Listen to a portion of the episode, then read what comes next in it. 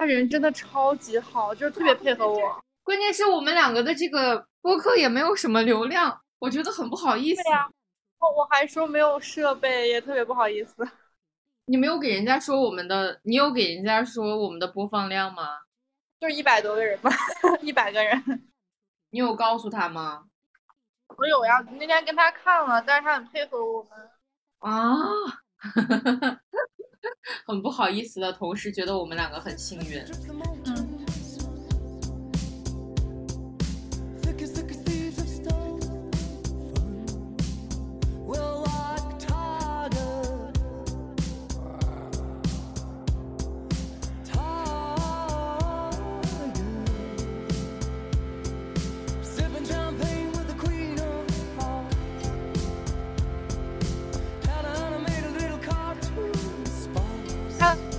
好，我是张张。Hello，大家好，我是 Tina。欢迎大家来到新一期的大吵吵。对我，我们这一期主要就是想聊一下喝不完的精酿。然后我特别幸运的是邀请到了宝哥，就是楚门精酿的创始人之一。Hello，大家好。呃，有这个机会参与这个节目的录制是非常荣幸的。虽然没有在天津的大本营与大家来做的这期节目，但是现在在呃我们第六家店，就是济南的这个新店录这个节目还是比较有意义的，是一个全新的开始，这也是一个新的节目，希望大家能够对我们的话题感兴趣，有所收获吧。哈哈哈我能问一下你们两个今天晚上喝的是什么吗？哦，我喝的是观察。因为今天看奥运会，我想喝一点有中国特色的感觉的。这个这个理由，我喝的是海河古斯。哦，用天津的清河的水酿的一款德式风味的酸啤。哦，也是去年在欧洲之星斩获了一个呃德国人创立的酒种里面的金奖酒。这个酒的地位很高，也是我们楚门内部团建的时候指定的用酒。然后它的地位相当于，呃，好比一个德国人来中国天津参加了一个世界煎饼果子大奖赛，然后拿到了一个金奖。这个酒的地位就是这样。哇，这个形容一下就觉得这个酒好牛。对，因为它是德国人发明的。然后我们去向传统的啤酒致敬，然后刚好这个比赛的主办方，呃，主办地也在德国，然后拿到这个金奖是非常非常的安慰，然后也是觉得得到权威的认可，是非常的喜悦的这个奖。哎，我还挺好奇的，就是。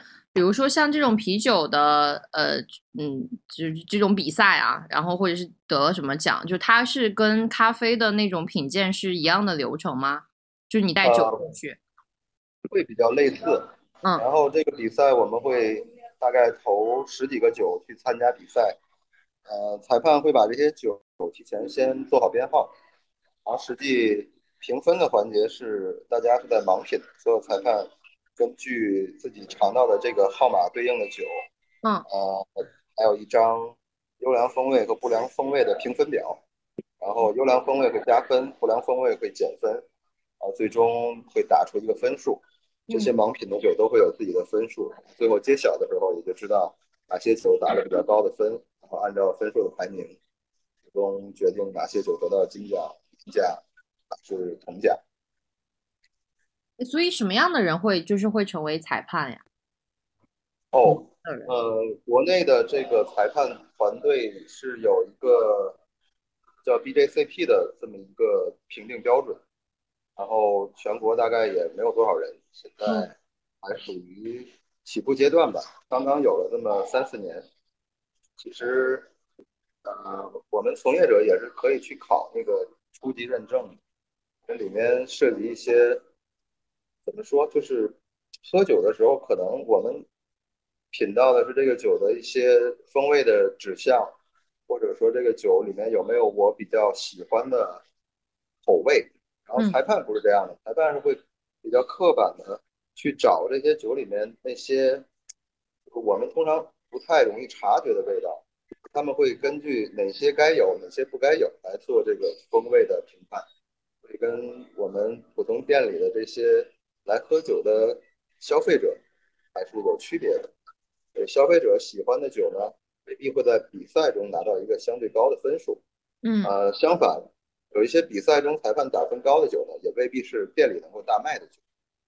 这两个标准还是有区别。那比如说要想加入这个，就有这个裁判，有什么有要求？哦，直接对照那个教程去学习，然后按指定的时间之前报名，然后参加考试。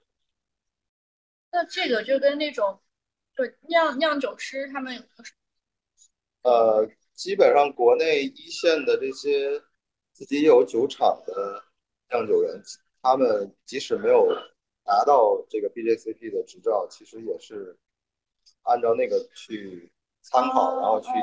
把自己的酿造与那些标准去结合的，所以这个并不是一个硬性的规定，就是酿酒师有酿酒师的那个一套 license，然后这个还是裁判体系，这个还是跟从业者有区别。然后楚门的酒都是自己酿的，就所以就你会参加这个酿酒的过程？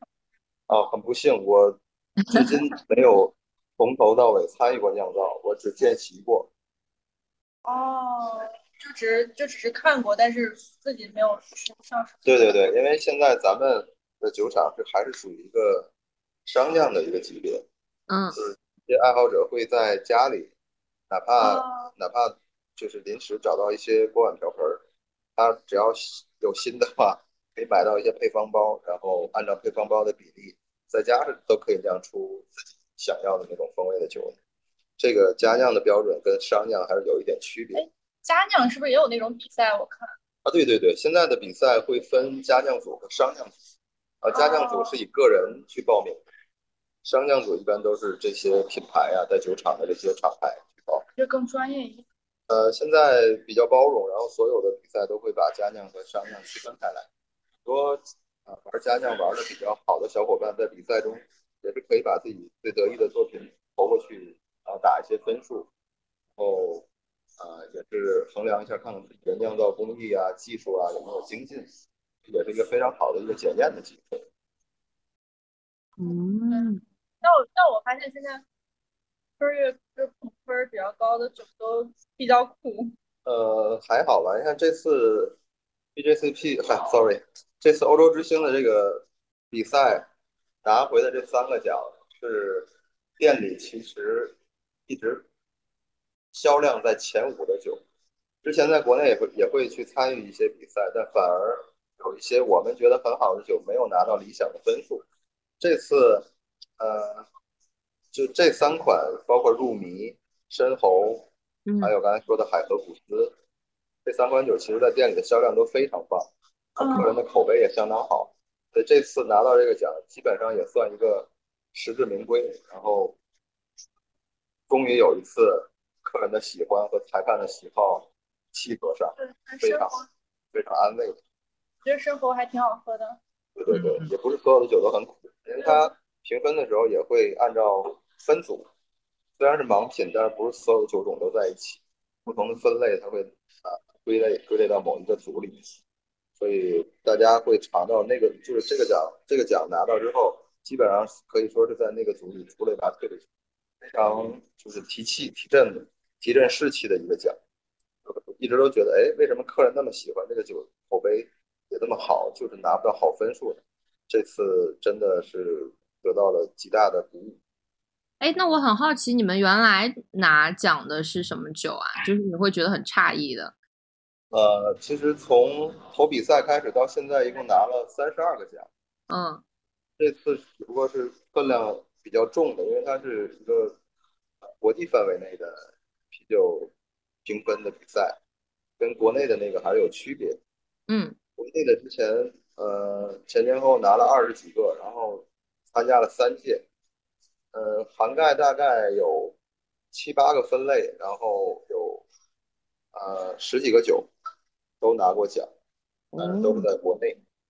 这三个奖是国际比赛。哦，so ga。那我还挺好奇，就是啊，你您是怎么就是开始接触到精酿，然后我也想知道这个问题，又然后又又成为楚门的创始人之一。其实最开始本来也不是想做一个品牌，嗯，或者说做一个店，就是几个人在一起觉得，呃，好像生活过得太如意了，总想找点找点事儿，呃，让自己再忙碌一点，嗯，或者说让自己业余生活再丰富多彩一点。然后我们于是找了一个地方，就觉得像就是我的合伙人他在。二零一五年的时候，他在全中国就是开着车从全中国走的这一圈的时候，他突然在一个青旅里尝到了老板自酿的啤酒。然后其实我俩都不是那种爱喝酒的人，嗯，甚至就是从来也没有酒瘾，然后对于啤酒啊、白酒啊没什么好印象。那第一次他喝到那个酒的时候，他以为是什么品牌出的新酒，或者是国外的什么什么。啤酒，然后就觉得哎，味道好特别。啊，当这个老板说是他自己酿的时候，就一下子惊到了啊！啤酒还能自己酿，就是之前也没有任何机会去接触到这个。然后那一次就是印象就就扎在扎在心里了，就这个东西挥之不去了。嗯。然后回来回到天津之后，其实这个事儿也没有马上提上日程，只不过就觉得好像有一个事情特别有意思，然后自己也放不下。然后就操着起来，想自己做一个工作室试试，能不能把酒也酿出酒味儿来，就是把这些原料凑在一起，然后就试了几次。最开始其实酿的酒也比较，其实也也不是很很很好喝，但是自己酿的酒永远是特别特会带着一些主观色彩去感受它，所以那个酒即使它再再不好，再再不好喝，还是喝起来很幸福。然后那个经历，对对对，然后那个因为自己是亲力亲为，然后把那些原料变成手里这杯酒，是特别有意思。然后就做了一个小工作室，那小工作室呢，其实也不大，也就三十多平米。那个时候也出不了什么太明确的、太有风味的酒，然后就就是一直在尝试做一个事情。然后大家过来的时候发现，哎，你们在这还能自己酿酒，然后就。就有好多小伙伴过来看热闹，这个这个地方就变成了一个朋友的据点。大家说，哎，这个酒好像越越酿越好喝了啊！你要不要开个店啊？于是就在这个工作室的隔壁又把一个商铺租下来了，变成了前店后厂的第一家小店，就是在大悲院的院子，现在的现在那个总店。对对对对，最开始那个院子其实也没有人啊，也很清静。守着天津的一个国门圣地，特别特别清静的一个地儿。现在的样子也不是当初我能想象的，现在也是每天门庭若市。嗯，而且那边离天津之眼很近。对对对，还有很多游客会慕名而来的走走过来啊，或者找不到的时候会打电话让我们出去接。那个地方不是太明显，它是一个荒废的商业街的中心。其实平常是没有什么呃路人会从那儿经过的，相对看起来是比较封闭的那种小店。那种有有些客人进来之后就会说：“你给我调一杯啤酒。”不会吧？不会吧？真有这样的人吗？很早的时候就有，然后客人因为他来的时候，他有的是不太清楚这边是卖什么的，他只知道哦楚门，然后来了就应该能喝到很好喝的东西。嗯，然后来之后他会。他会点酒的时候可能会说啊，老板，你帮我调一杯什么什么样的？对，会跟客人大概解释一下，就是这些酒都是提前酿制好的，它没有那个鸡尾酒啊或者调酒那些现场制作的过程。嗯，有的他能理解，然后有的可能还不理解。然后点第二杯的时候，老板，你说这把刚才那个酒能不能再给我调淡一点？或者别 再别别那么苦一点。干脆有的时候就给他换一个稍微淡一点的，然后再上就好了。那个是这个是什么时候发生的事情啊？呃，就从基本上第二年开始到现在都有，到前几天都还有。哇哦，好吧。哎，因为客人他不太了解，他进来找找你要长岛冰茶，找你要威士端也有，就是他不知道你这边卖什么，然后来了之后就觉得，哎，酒吧应该有这些东西，为啥没有？哎，因为我是觉得，就是就是，比如说像这种调酒吧，也是经历了一一段时间的那个市场的教育，然后大家现在普遍的其实对调酒有了一定的概念，然后只不过是对精酿啤酒，我觉得现在发展其实还蛮快的，但就是可能对于大众来说，好像还不是很了解。对，就有的人可能就会说，哦，你们这儿没有调酒，那里面是什么？然后我们说啤酒，然后他们就会什么啤酒，精酿啤，他们就会精酿啤酒是什么意思？就是真的会有人。对，因为因为喝啤酒这件事儿，好像还是有有好多分支，有好多区别，包括卖瓶子的店，包括卖生啤的店，呃，还有一些两种在一起卖的那种店都有。嗯，来了之后，他可能也不太了解，所以犯一些。相对我们感觉可能比较初级的错误也是可以可以接受可以容忍。嗯，因为因为我接触精酿啤酒，其实也是因为我之前住的那个小区下面有一个社区店，然后那个老板就说，呃，就是他刚开店的时候，就是有人就问他有没有科罗娜，然后有没有就是那个福加白，然后他说没有，那个人说啊你没有，你还是一个啤酒，就是你还说你卖啤酒，然后转头就走了。然后或者说是就是有没有就是呃就是大绿棒子这种的，然后对，然后老板说刚开始几次挺生气的，然后但是之后其实慢慢就觉得哎无所谓了，你要喝这个东西的话，你出门左转有超市，你随便买，直接就这样。这样处理，但是这这样处理也没关系，因为毕竟有客人进来，你还是想呃希望他来消费，或者说你希望他坐下嘛，对吧？就是客人他喝那些东西。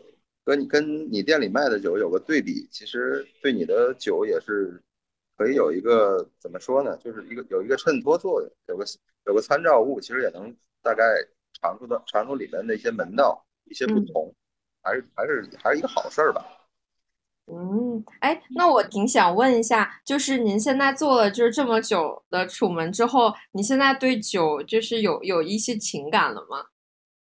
呃，说实话，就是我我是觉得好多呃，像周边的一些朋友啊，甚至有些客人，他最终选择参与到这个精酿呃开店的这个大军当中。其实那些客人他真的是把他自己的兴趣或者说爱好转化成了一个营生的手段，或者说一个挣钱的一个渠道吧。嗯，然后我还是觉得我跟他们还是有一些不一样啊，因为这个行业，我我认为不是说一定要爱喝酒你才能把它干干起来，或者说能把它干好，这个这个倒不是这么必然。呃，像我们这种不太爱喝酒，或者说不太喝不怎么喝酒的人，嗯，其实会对每一款酒的这种对味觉的感知和刺激更。就是更直接、更敏感一些，就我们对风味的把控真的是会相对客观一些吧。那经常喝酒的人，可能对于对于一些我们觉得能够有风味的酒，他可能尝起来没有那么明显，就是可能舌头会有点审美疲劳啊，或者味蕾经常被刺激，然后有一些迟钝啊。像像不不怎么喝酒的人，反而会对风味比较敏感，其实是好事。哎我第一次知道宝哥，就是看那个公众号上面介绍他，就是卖酒卖的很好，但是自己却不怎么爱喝酒。举一个比较不太不太切实际的例子，就是说，那个贩毒的人不一定吸毒嘛，对吧？卖酒的人不一定喝酒，也没有问题。那是什么问题？不是啊，那你怎么卖？就是你你去拿什么？就是跟人家说呢？尤其是在刚开始的时候，你怎么去推荐产品呢？所有的酒我都会去做一个品控，或者叫新酒上枪之前，我会有一个对风味的一个了解，然后会根据自己的感受，然后跟客人去分享，这样讲解酒的时候会稍微生动一点，而不是在好像在背一些话术一样。所以我觉得我的。销售的这个这个素质还是可以的。哎，说到这个，说到这个，我不得不 Q 一下那个谁，那个叫什么二狗 啊，就是跳海的那个老板。哦，对，因为因为他他去描述那个什么夕阳小茉莉的时候，我就是因为他的描述，所以感觉有点种草了这款酒。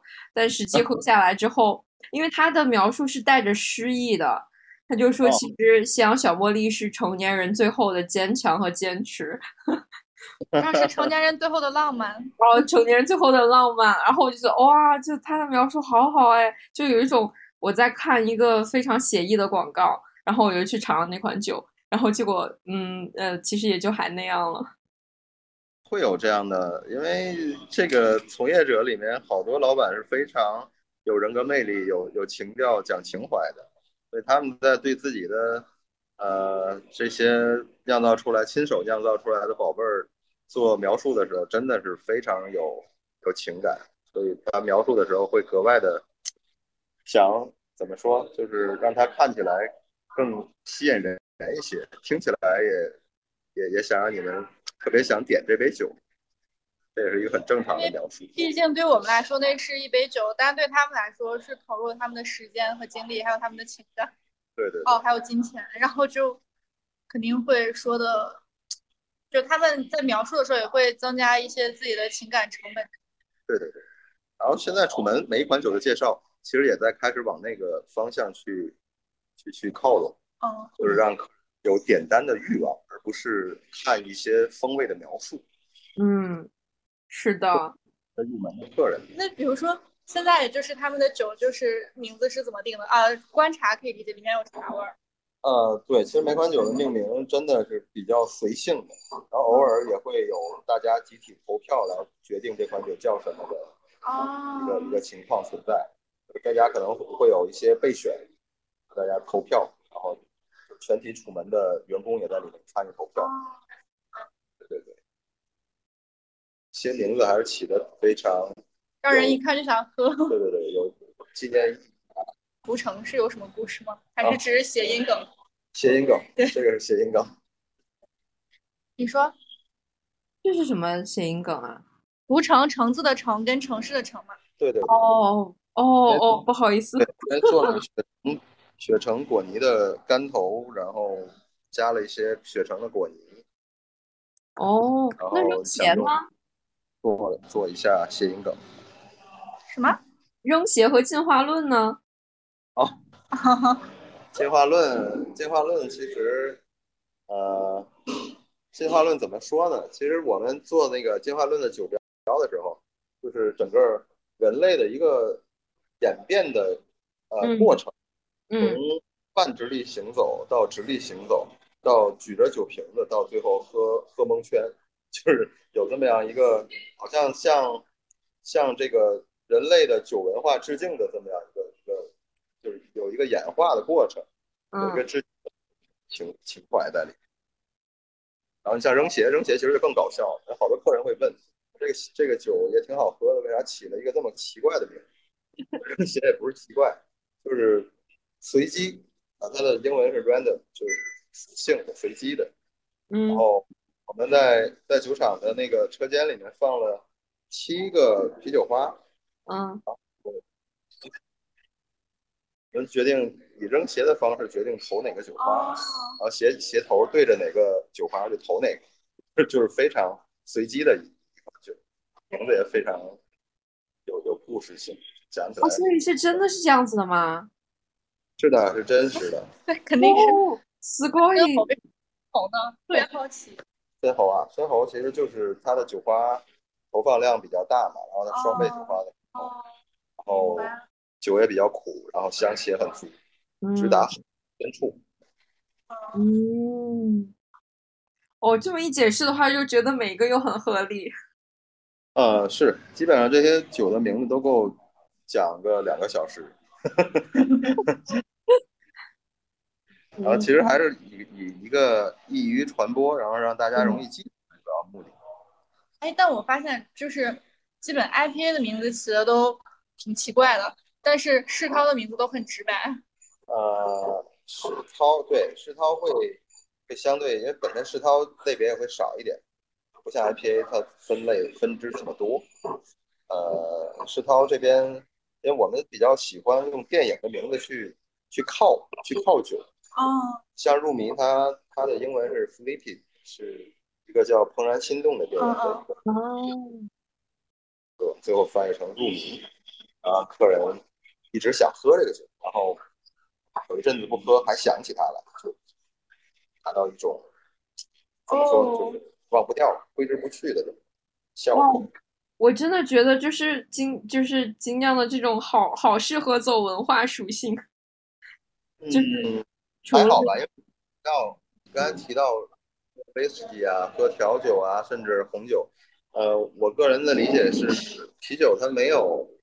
呃，那些酒那么仪式感那么强，嗯，还是它偏随性洒脱一些，嗯，然后更适合社交，嗯，更适合三五个好友在一起推杯换盏，所以精酿还是相对于其他那些高度数的酒，它有很强烈的社交属性，对，更容易拉近距离，调节气氛，对，哦，我突然明白了为什么叫社交 IPA，社交 IPA 都有点。对对对，社交社交 IPA 不是不是那种说不不是不是香度比较淡的，它的定位是可以让你今天晚上和你的朋友啊一直碰杯一直喝，就不会喝到酩酊大醉的。也比较低。对对对，社交嘛，让你一直碰杯的酒。啊，所以 IPA 有美式 IPA、社交 IPA、酸酸 IPA 是什么鬼？我一直不太懂。酸 IPA 现在也是时下比较流行的一个风格，因为大家喝了一段时间之后，对 IPA 的苦其实是有一种，呃，叫什么呢？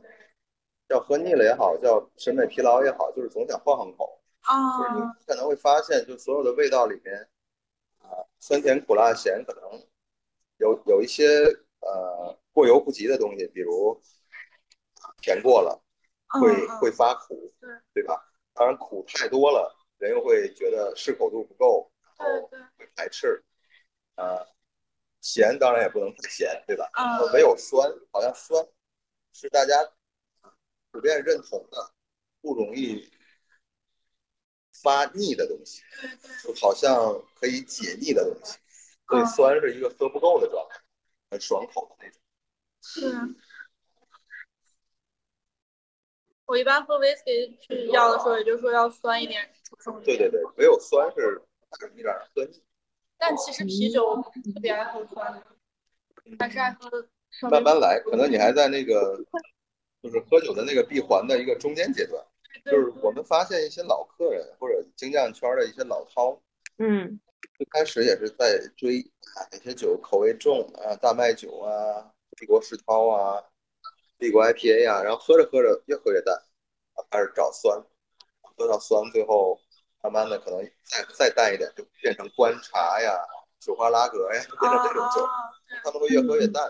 可能我我的理解是，一些对风味极度熟悉的人，他们更渴望从一些单纯的、呃一点、简单的风味中找到乐趣，才会越喝越淡。他们觉得那种成就感是原来那些重口味的酒给不了。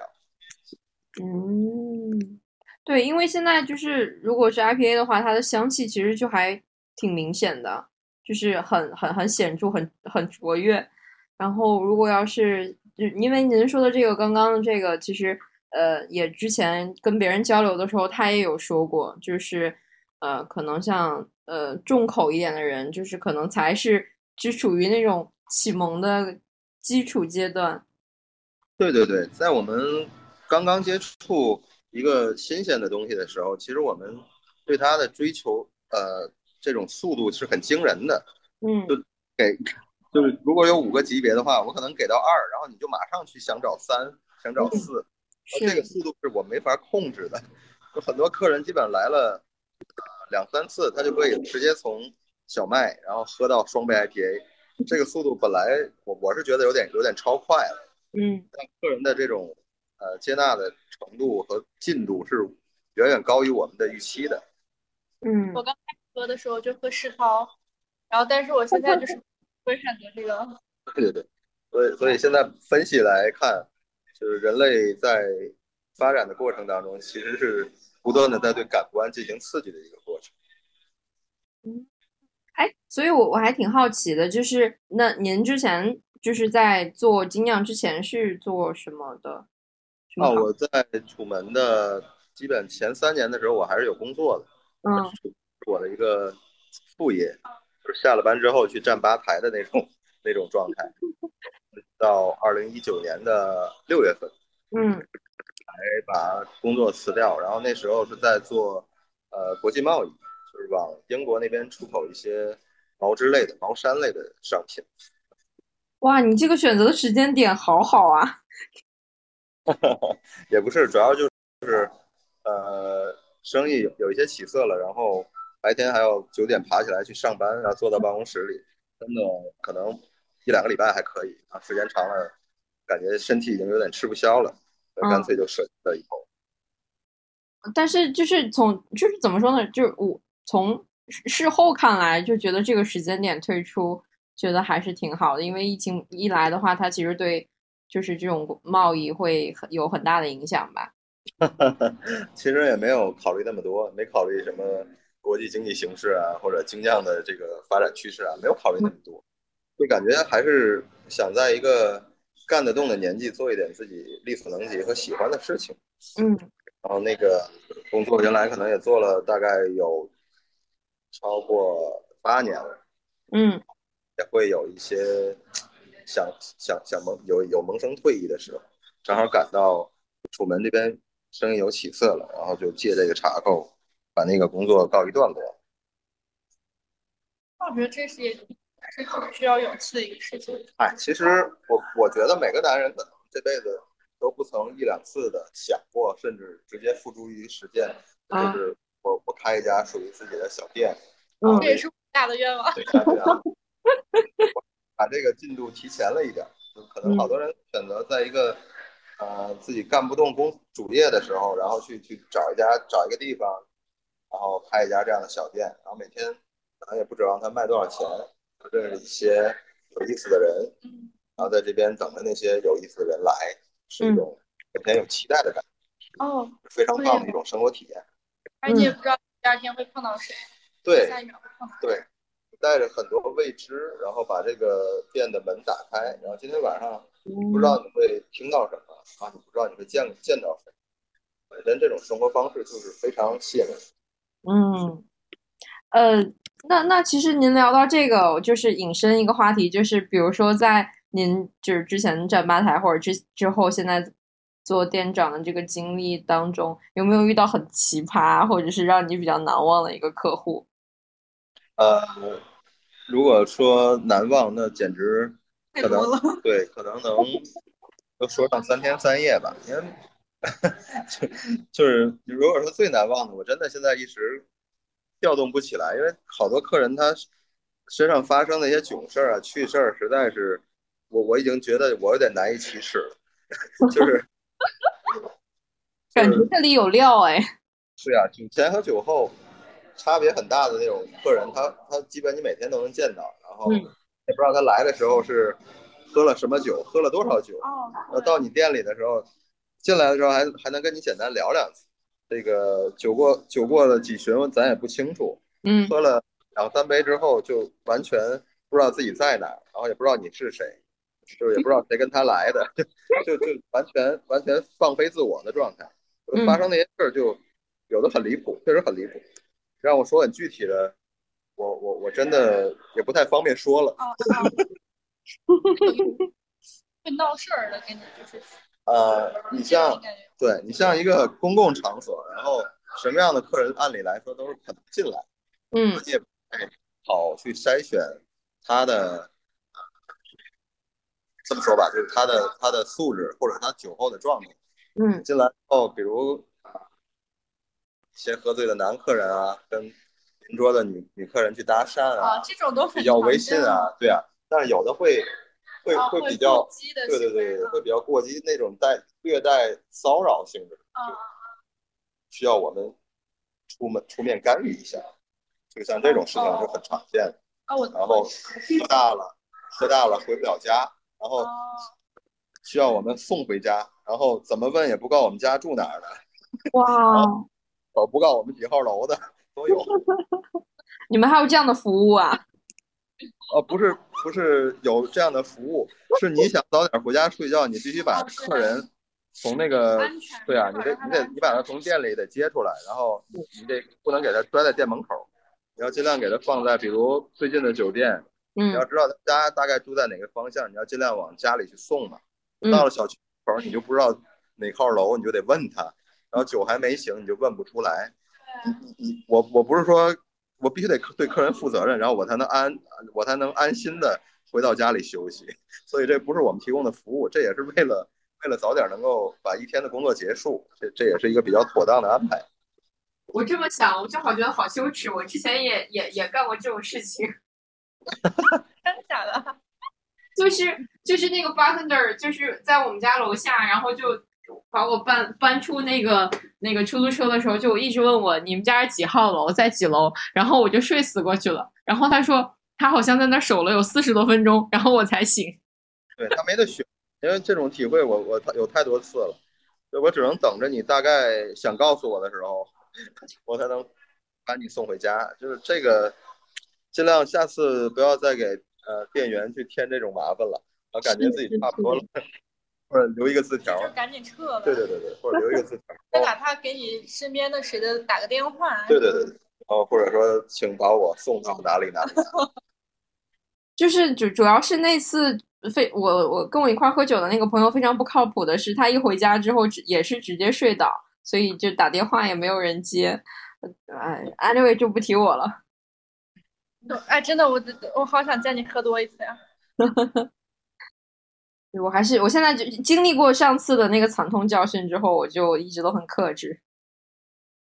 呃，反正现在跟客人送客人回家，然后陪客人吃夜宵，甚至陪客人吃早点，嗯，熬个通宵，都是我们的附加服务。哦，好好呀！你们那边还还招就是兼职的店员吗？基本上全年。三百六十五天，二十四小时都在招，感觉还是在扩店的进程当中，随时的扩张队伍。嗯，明白。哎，你们现在六家就是大概是一个什么样的分布呢？呃，现在天津四家，然后北京、成都、济南各一家。嗯，为什么北京要开在石景山那么远？我刚才想问。因为东边的房租太贵，然后二环里面的房租太贵了，这个不是我们这个行业能够，或者说这种小店能够驾驭得了。这个行业毕竟还是啊，相对投入人工会多一点，所以在房租上不想承担太多，让客人以天津的价格，然后在北京能够喝到，这是我们的主要目的。然后就没有暂时考虑到。更好的一个场所去开店，如果北京的市场允许的话呢，也许在未来的或时间点合适的节点，会选择去东边啊，或者去更靠里面一点，一个再大一点。哦，哎，因为你知道，就是呃，我我因为我我之前有听，就是啤酒事务局，它其实有一集是采访那个邢磊的嘛，然后就是呃，然后还有我又听了他们那个气泡实验室那边的。我是觉得就是，呃，就他们开店的这个嗯思路，就还是呃，就是比如说在一个比如说网红的地方，然后去开一家店，然后去形成一个呃网红打卡点，类似于就是北京那个金 A 似的。呃，但还有另外的一种，因为我是做体育的，然后我就会发现，就是现在体育其实越来越讲究，就是社区的那个场景，因为我就是想。比如说像上班的人，我下班之后我可以下楼，然后就在我们的这个社区的附近，我就会有一个我可以去运动的场景，或者是比如说我的孩子去培训，我就会有一个社区很近的，我步行就可以到达的一个场景当中。呃，然后我我也是去年一年体验了一下，就是我们家楼下隔壁就有一家精酿酒吧，就虽然我觉得肯肯定是运营当中会有一些我没有看到的它的难处。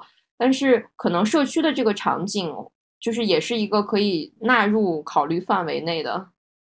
呃，其实现在七家楚门自营店里面，偏社区型的已经达到三四家。就是我们把啊营业场所选在比较闹市区的这种概率其实不大，还是以做这种社区型的，然后把客人做成一个圈子，做成社群型性性质的这种店会比较多一点。对，整体的走势，呃，楚门更像一个微型的，叫什么呢？生活服务类机构。嗯，对对对对对，就是，呃，我我一直会我一直会跟客人说，其实你们来这边感觉像来喝酒来消费，但是我更愿意解读为对一天，呃，工作结束的一个犒赏。对，是的。对对对，我我卸掉一身的压力，然后我白天可能，呃，要说一些，就是见人说人话，对话，然后。终于可以到这边借助这一两杯酒，然后让自己，呃，完全放松下来，然后也会认识一些平常没有机会认识的朋友。嗯，它更像一个，呃，大家来放松啊，来社交的场所，并不是单纯来这边喝这杯酒这么简单。对。哦，魔力，因为我感觉我第一次来，就是前两天第一次来济南出门，我就已经很放松了，我感觉说了好多话。对的。我现在想想，应该不是我把自己打得很开，是因为是因为就是有这种魔力，就是你忍不住的想。是的，就是放松去释放。为啥说是生活服务类的机构？你从我这边可能能得到一些呃本地生活的指南，比如你去哪呃吃夜宵、吃早点是比较地道的，或者说。刚到这边，你不知道晚上该去哪玩，对吧？嗯，好多指南性质的东西。对，还给我推了咖啡店。对，我们会提供一些。就是我觉得还有另外一个，就是因为我我我们楼下的那个店，就是比如说像端午节这种长说长不长说短不短的假期，可能我们有一些人就会选择留在北京，那就是我们会去那家店，然后一块儿去烧烤，就是就感觉那个里面我遇到的人就会形成我另外的一个朋友圈。的这种感。觉，而且这个圈的朋友有可能大概率是那些很真诚的，然后可以百无禁忌的聊一些话题的朋友，对对。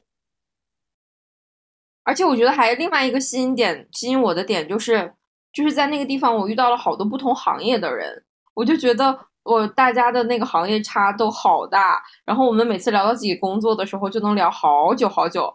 就是因为我在那边有认识，比如说做那个呃，就是投资的，然后有做直播的，然后还有做那个，比如说游戏这个领域的，就是感觉大家就在也不是也不能说推杯换盏吧，就是这一杯啤酒的这个时间里面，就能你是能够获得到你可能平时的那个生活轨迹获得获就不容易获取的信息，然后就是在这边。就是好像又打开了另外一个世界的大门，就有点像任意门，一杯啤酒就是一个任意门，然后就完全同意，对，完全同意。其实，呃，聊到这个份儿上，其实你已经能感觉到，啤酒并不是一家酒吧的，呃，怎么说呢，并不是一家酒吧的主体。酒吧里应该有酒，但是啤酒确实在这个店里不是最重要的东西，它更像一个载体。对对对，啤酒只是呃这个店里面的一个社交元素。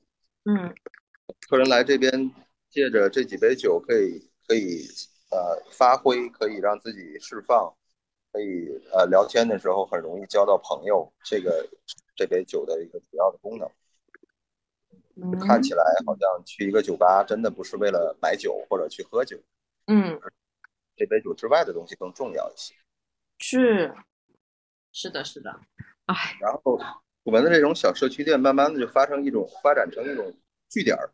嗯，一些潮人的据点，就是大家可能在一个时间，然后有一个小的一个微信群，嗯，好，彼此在里面就喊一句话，啊，同时都在一个时间，大概都出出现在这儿了，就刚才像你说的那种端午节的那种小型的烧烤聚会一样，嗯，甚至这店每天，呃，我们会借着员工餐的这个时段，给一些客人提供晚餐，就是大家。反正我有这种体验，就是到了晚上该吃饭的时候，不知道吃吃什么。这个时间大家都会选择到楚门这家店里，然后做什么，店长做什么，然后员工餐吃什么，他们就跟着一起吃，也是一种非常好的一种选择和体验。是的，哦，对对对，你们可以做做饭哎，还还有吃的，而且还可以叫外卖。哇，就是啊，我我必须要说一下，就我我原来是在山大上学，然后我非常非常非常讨厌济南。我觉得如果楚门在那边开店的话，我之前有一个毒誓，就是我再也不想回济南了。但是我现在突然有了一种想法，就觉得你来吧，嗯，就觉得嗯还挺好的。呃，还好，济南其实，在当初考察这个市场决定开店的时候，呃，跟你一样，其实印象也不是太好。嗯，地方也不是完全没有可取之处，就是整体的呃营商环境是相对沉闷了一点。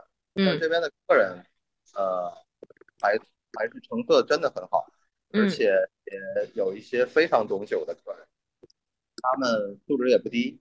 嗯，就是好像对。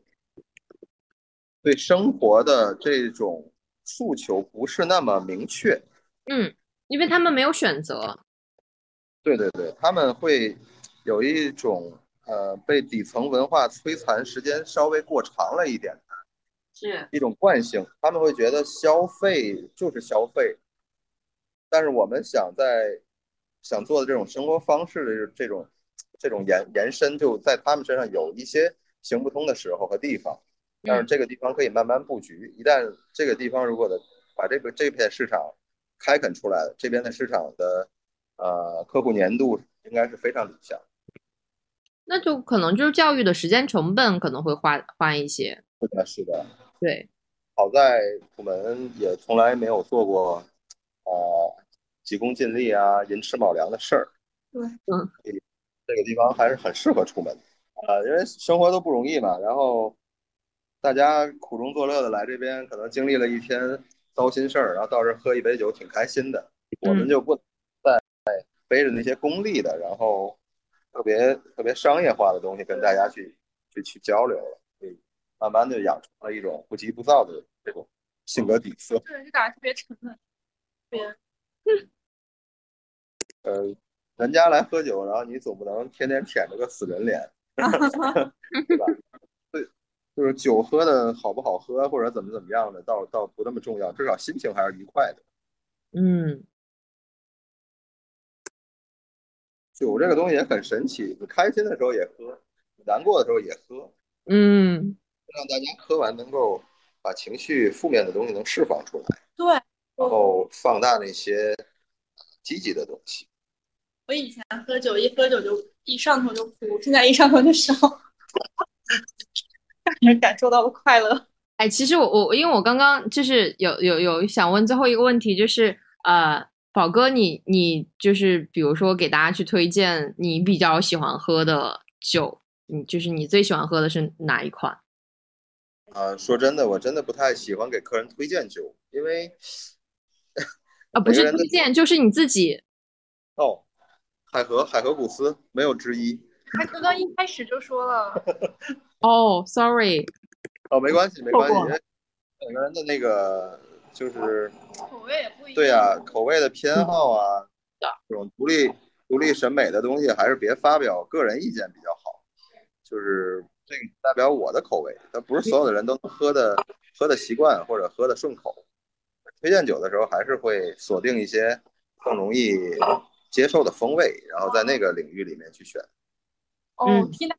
那个无缝连接哦，无缝连接，无缝连接是楚门的招牌，就是因为没办法宣传，喜欢的人他会自己找过来的。对对对，而且你你只代表你自己的喜好，没办法把你的喜好强加给别人。对，可以交流。然后进店之后，喝酒之前，然后大概会交流交流风味，然后有的事儿说的差不多了，可能会聊一些生活方面的东西。然后如果生活的事儿聊明白了，再聊点正事儿。比如所的我们从事的行业呀，然后有没有什么工作的交集呀，然后有没有其他可能跟他工作产生交集的客人啊，引荐一下，然后约一下酒啊什么，这个地方慢慢的会变成一种很商务的一种会客气氛的一一个场景。会客厅。对对对，因为因为客人多的时候，其实呃你也没办法一个人聊十个客人，要帮他们建立一些可能存在的联系是。这个地方一个功能性的一个主要的发挥作用。嗯，对我真的是觉得，就是就是那个每每个店都是一一群人的一个据点，然后这群人可能就是想呃有有有一些什么任何的事情都是想在这个场域当中或者这个环境当中，呃，对，去产生一些链接。对，人来他对于遇到呃有趣的人，然后发生有趣的事情是有一定的预期的。这个人也许是这个店的店长，可能是老板、老板娘，哪怕是一个店员，或者是呃隔壁的隔壁的一个酒友，都都可以，无所谓的，对他们来说都可以接受。对，我其实还挺好奇的，就是嗯，怎么说呢？因为我我感觉我们这边其实精酿发展还挺快的嘛，那就是对于之后有没有一个什么预期，或者是？你们有没有就是自己也讨就内部也讨论过这个问题呢？呃，新酿这个行业近五年的发展趋势确实是一个呃非常积极向上的一个上扬趋势的，而且这个趋势远远高于我们对它的就是商业上面的一个评估的判断。嗯，它确实关注的人是越来越多，然后。我还是觉得不想把它解读为一种消费升级，它更像一些呃，你你你觉得这个观点是有点不妥当吗？哦，没没有不妥当，就是只是很好奇。哦，呃，因为单看消费升级，我们可以去喝单一麦芽，可以去尝试一些。怎么说呢？就是，呃，原来做工业啤酒的那些大厂，实际它现在也有在精酿市场。嗯，单看消费升级，他们是可以继续去追那些呃已经存在的东西的。嗯，精酿行业还是在一个不断突破啊破圈的一个一个进程。哦，我不理解为消费升级，是因为来参与精酿这个圈子的客人也好，然后经营者也好。他们更像是一种对生活方式的追求。如果这些人对生活方式有了全新的理解和认知的话，我想这个行业会越来越好。就这部分人其实是怎么说，就是工作呀、生活呀，也是比较比较顺畅，然后没有什么阻力的人，他们会选在精酿这个行业把自己的呃生命的宽度拓拓宽一下吧。觉得大概是这个样。因为这个圈子里的人确实会有很多非常真实、非常非常好玩、非常就是有意思的人，他们的加入会让这个圈子显得非常的不呆板，嗯，也容易交到更多的朋友。所以这个不单单是一个消费上的问题，这是一个对于自己生活的现状一种一种拓圈、一种拓展。哎，但我发现喜欢金匠的、喜欢金匠的这批人，跟喜欢摇滚的那批人好像都差不多，都是一个圈的。对，因为他们对这些新鲜的东西、刺激的东西，可能会让他们眼前一亮，或者嗯，被被被被刷新、被冲击的这种感觉是是非常非常喜欢。不管不管是吃的还是喝的，他们其实都愿意尝。这部分人是相对意识比较前沿、比较前卫的，而且我觉得这些人就都是比较随意，没有那么多条条框框的，对对对，而且都是追求自由，然后又真诚，没错，嗯，而且跟人交流也比较坦诚。是的，跟精酿的精神是非常吻合。就是我觉得，就就是就您刚刚说那个破圈儿那个，我觉得挺有感感感触的。然后，呃。我我就是怎么说呢？就单纯的看来，就是为什么我从消费者的角度啊，不是圈内人的角度，就是呃，它也可以理解成一个一个一一种类型的那个消费的升级，就是类似于我们为什么现在有更多的人去喜欢脱口秀这个呃艺术表现形式。那除了有那个那叫什么吐槽大会、李诞他们的宣传之外，我觉得大家其实对于。这种快速汲取快乐源泉的方式会呃很打开，因为比如说我相比较于我去看一场话剧，或者是我去看一场什么就芭蕾舞或者是音乐会这种，呃，我可能会需要有一定鉴赏呃台阶儿的这种呃艺术表现形式来说，呃，脱口秀是我能最快汲取快乐的一种方式。那呃，相对于什么精酿或者还有那个什么 whisky 红酒来说，我粗浅的理解啊，就是可能 whisky 和那个那个红酒，它在品鉴上面，也许是需要你去品鉴很多种之后，你可能会有一些细微的一些察觉，然后你会因为这些察觉感觉到呃内心很愉悦。但是精酿它因为就是怎么说呢，就是因为它很开放，然后现在就是一个嗯。也不能说百花齐放吧，但是大家各有特色的一个阶段，就是我能很快速的，我从楚门到十八，或者是到什么其他的地方去，我会品到两种完全，或者就单在楚门，我就可以品到很多种完全不同风风味的。那其实这种类似于脱口秀，就是我能在很短的就时间内。我除了能给我就是哎这个东西我能听懂，哎我内心有一个愉悦，然后它给我带来快乐，然后那又是另外一种愉悦。就是我我现在的感觉是，精酿能够让一个可能他有点喜欢喝酒，但是他就是我现在的状态就有点喝不明白。但我每次喝到精酿，就不同的这种风味会让我觉得这个世界很神奇，我能很快速的进入到这个世界里面。然后但是。对，相对于 whisky 或者是像葡萄酒这种的，我可能要喝大量的酒之后，我才能进入到那个酒那个世界里面，就它还是有一定有一定鉴赏门槛的。所以，所以啤酒才是世界第一酒精饮料。对，它更乐见，它更草根一点，然后受众会更更宽泛一些。对，其实它大众普及的那个怎么说呢？它的点很很多。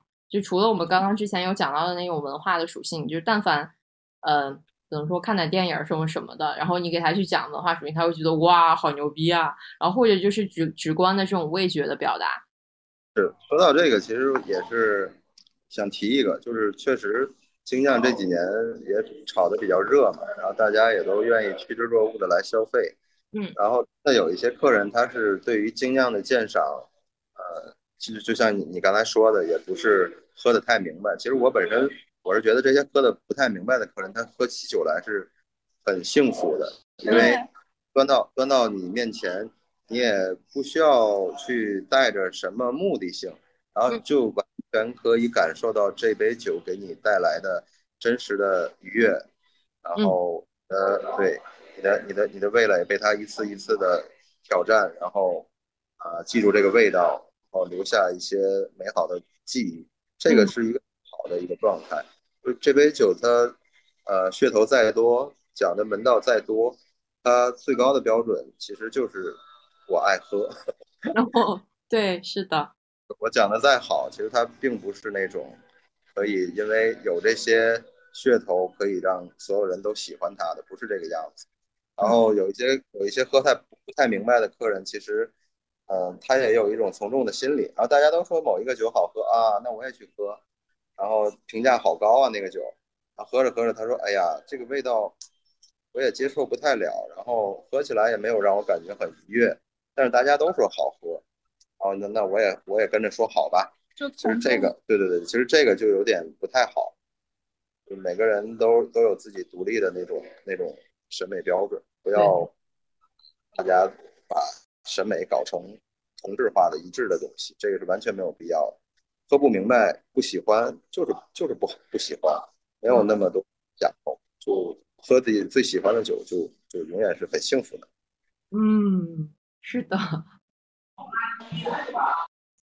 但是我觉得你不用在意喝了什么，我觉得最主要的是你喝完遇到的人，还有你当下的心情，才是最是的，发挥酒的功能性。然后让酒成为锦上添花的东西，要让杯酒去被酒控制。因为不可能大家回去之后疯狂的在说哦这杯酒好不好喝，不可能因为这个探讨一晚上。嗯，大家说的更多都是哦我今天喝酒的时候啊遇到了什么什么，对啊，怎么样？然后我曾经在店里听到两个客人因为吃汤好还是 IPA 好，然后争论了一个小时。哇塞！然后，然后你就你就很无语，你也不知道，你也不知道该说还是不该说，就是完全不相干的两个东西，然后非要比出个高低来。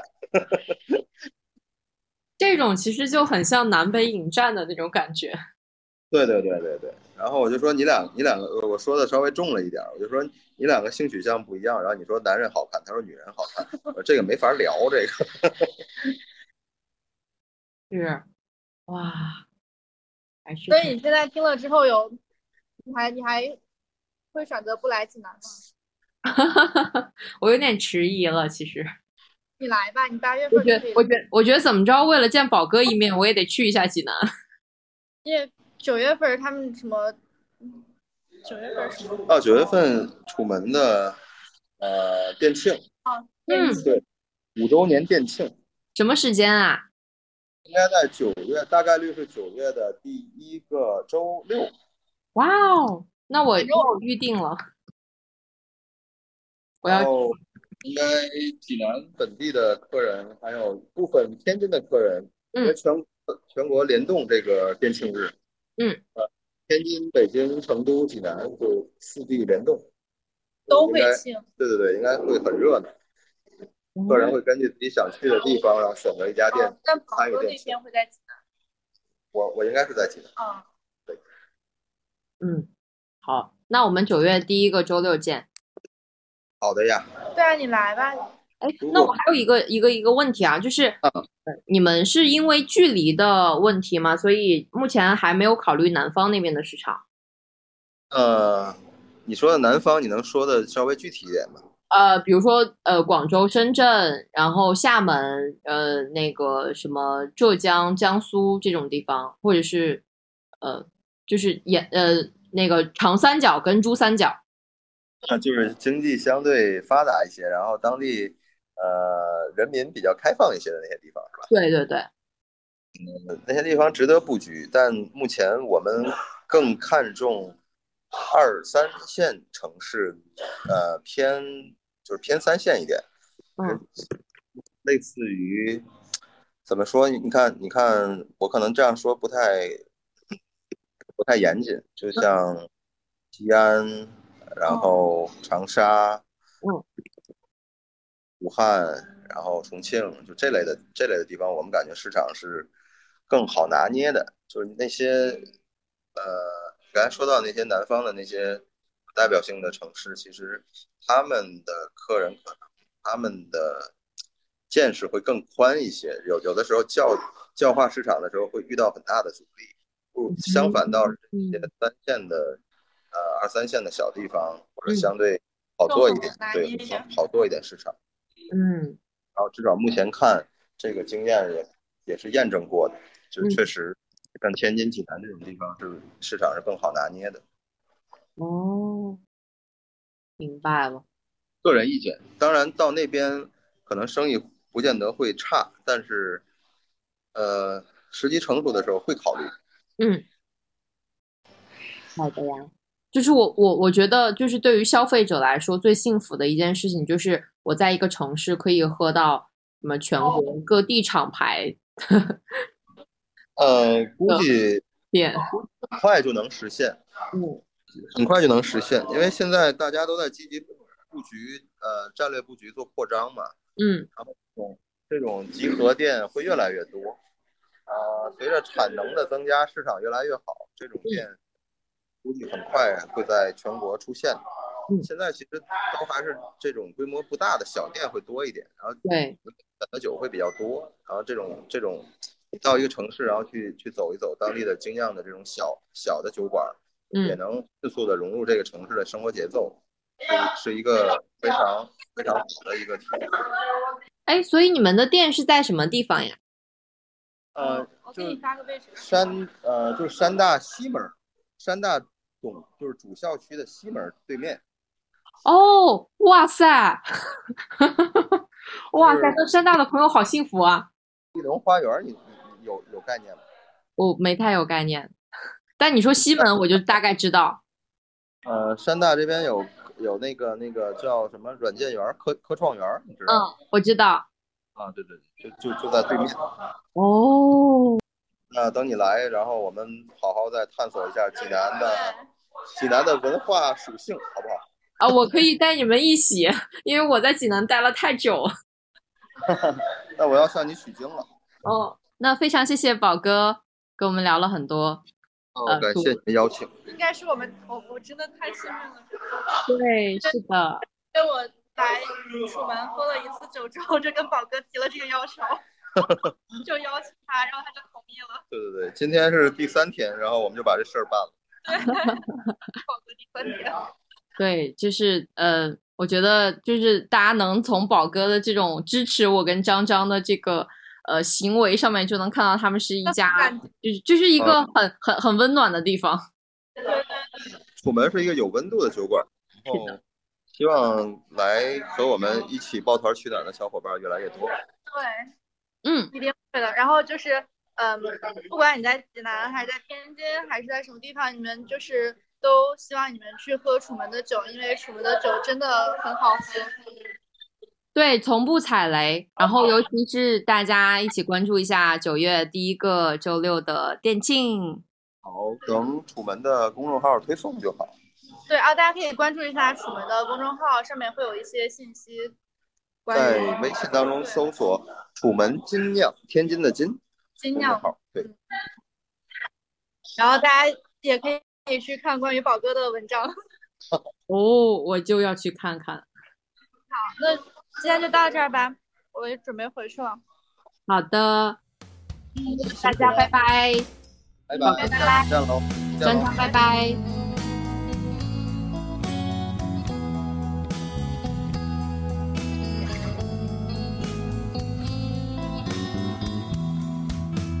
昨天在梦里唱着歌，歌中。